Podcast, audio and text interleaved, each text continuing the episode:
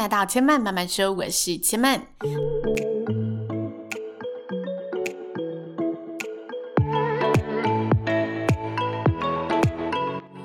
目前频道在 Apple Podcast、Spotify、Google Podcast 以及 KKBox 都听得到。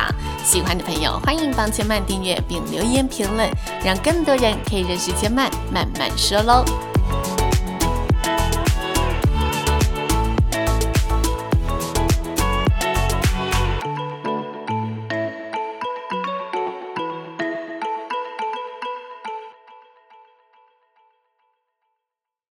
生命的厚度从看见生活开始，欢迎来到看见生活系列的第四十一集节目。在这个系列的单元中呢，千妈会跟大家聊聊近期生活中令千妈印象深刻或者特别有感触的人事物。希望呢，可以在这系列的节目里跟大家一起用五感来品尝生活的细节喽。那最近呢，好像有一部很夯的剧叫做《三十而已》，不知道大家有没有收看这部剧？千嫚自己本身是还没有看过，但是呢，从从网络资讯我大概可以了解到它的一些题材主轴，还有一些朋友啊，还是内容网站都会一直拿这部剧来当一个题材，就可以知道，嗯，这部片应该现在是蛮夯的。那当我听到这一部片的时候，然后以及看到这一些讨论的内容的时候，我都会不自觉的联想起《我可能不会爱你》这出剧。刚好最近电视又在重播这出剧。如果大家知道或者看过《我可能不会爱你》的朋友，就代表嗯，我们应该年纪蛮相近的哦。我可能不会爱你这出剧啊，它就是掀起了一个轻熟女还有初老症状这类型的讨论内容。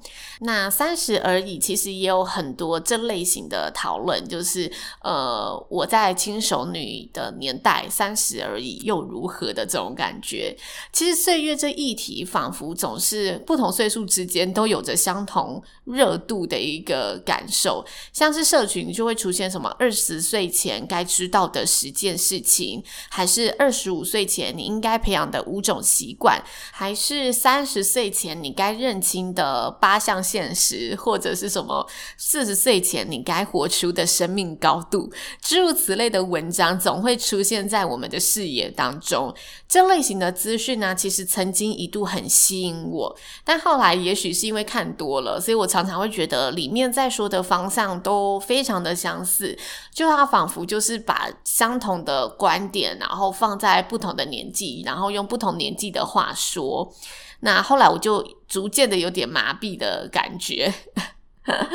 但是我觉得啊，当你在很不知道怎么办的时候，去看这些文章是可以有能量的。我记得前阵子啊，我看一部韩剧叫做《机智医生生活》。这出剧的主轴就是演五个非常好的朋友，他们同时也是医生，然后他们在医院里还有人身上所发生的一些故事。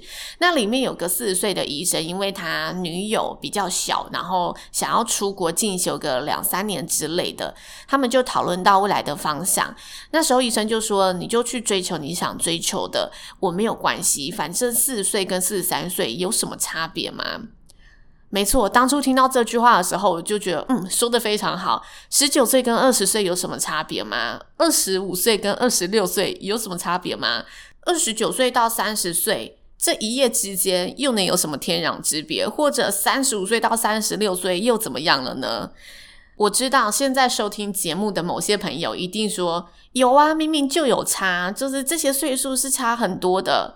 那为什么会有差？因为别人看待我们的眼光会有差，别人看待我们的价值会有差，别人对我们生活的一个评论标准会有差别，会有不同的眼光。所以我们会发现，我们对于岁数的压力，往往来自于社会眼光加压在我们身上的一种印象压力。如果我们自己扪心自问，这个岁数对我的生活会有什么影响吗？我们撇除就是先天的体力不说。我觉得大家对于岁数会有压力，往往不外乎是来自于第一个，我认知到我的时间是越来越珍贵的；第二个，我希望我期许自己可以有更加智慧的心智和思想去面对未来的种种挑战。那前面会跟大家分享这些，是因为我原本这一集的内容啊，竟然一度想要用年龄来跟大家沟通聊这件事情，但后来我自己就越想越觉得不对劲，因为。我就是那一个心里都会出现二九跟三十有差吗的那种人，就是我觉得年龄很多时候它当然是一个很好的衡量的标准，但是我们千万不能被年龄给限制了，这是我自己的一个想法。所以后来我想一想，我觉得不对，我不应该用年龄来跟大家沟通这些事情。而是回到我们每个人都在追求更成熟的这些事情，或者我们都希望自己在生活经验里可以发现，呃，越多加速我们成长的一些方式，或者让我们知道怎么样如何更加把握时间的事情。我觉得这才是所有那一些什么二十岁你要知道的几件事情，还是三十岁你该养成的习惯里面，他想要跟你沟通的一个核心概念。所以我。决定呢，这集的标题就叫做“从生活经验里培养那些呢，让我们更加成长的能力。” 我觉得这个好像有点白话。其实我每次下标题啊，都觉得很难，因为我希望标题下的精确又有吸引力。但是，嗯。有没有吸引力这一点真的很因人而异，所以更多时候我希望它是精确为主。至于有没有精确呢？接下来就到了大家验证是否吻合的一个阶段了。我想跟大家分享的是我自己觉得非常有感触的几项关于生活中我觉得可以去培养的能力。然后这几项也是我自己其实写在记事本里面，就是科科会翻开来提醒自己的内容。第一个想要跟大家分享的就是能快速的从杂讯中脱离再投入的一种聚焦能力。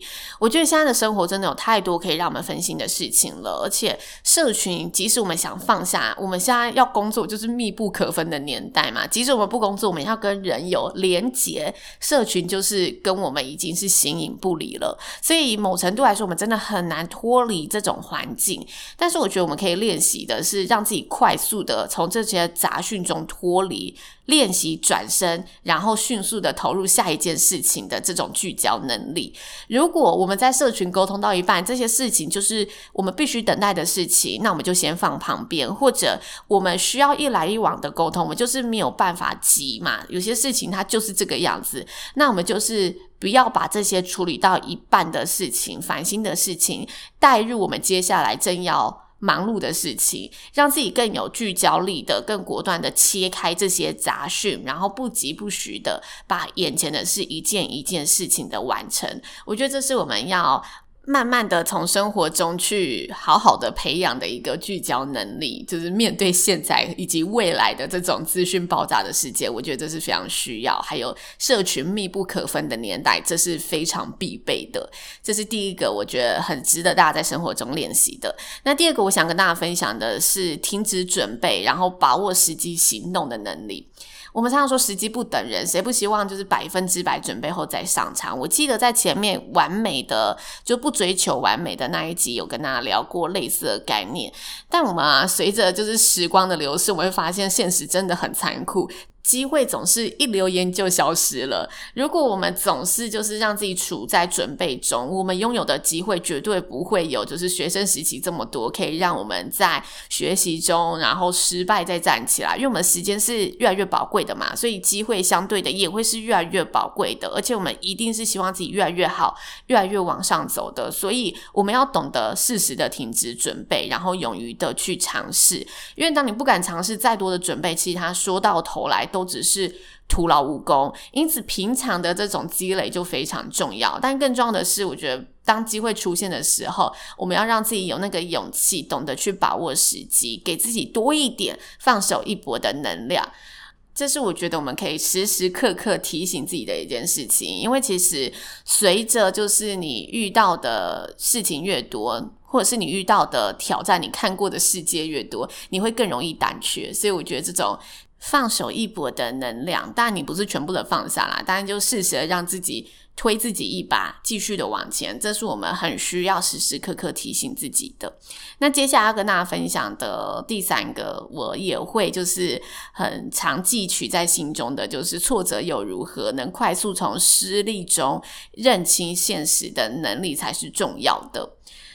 老话常说，人生不如意十之八九，谁不是在跌倒中成长？那小时候我们跌倒，就是顶多受点皮肉伤，哭一哭就继续往前跑。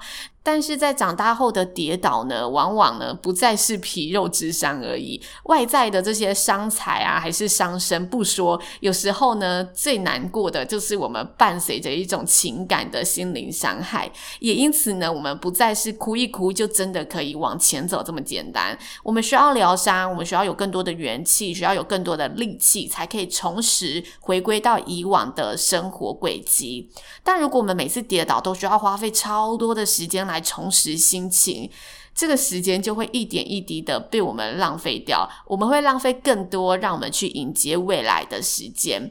也因此，我觉得培养自己在失利中认清现实的能力，让我们可以快速的转换。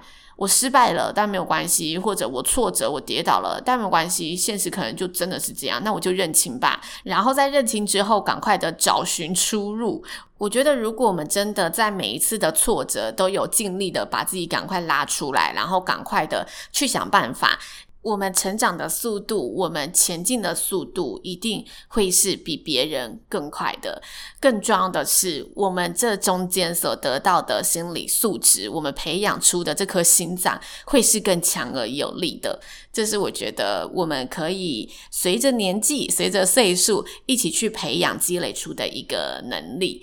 那以上呢，就是千曼这集所分享的。我们不应该被这些呃年龄所限制，但是我们可以从生活去培养出那一些可以让我们加速成长的能力，然后让自己越活越有底气，越活越精彩。以上就是千曼这集的内容了，谢谢你的收听。如果大家听完有任何的心得想法，都欢迎呢可以到 Apple Podcast 上呢留言告诉千曼。那千曼慢慢说，今天就说到这里喽。喜欢的朋友欢迎呢把千曼的节目推荐给更多的好朋友，让其他好朋友有机会认识千曼的用心制作的节目。千曼慢慢说，下次再来听我说喽，拜拜。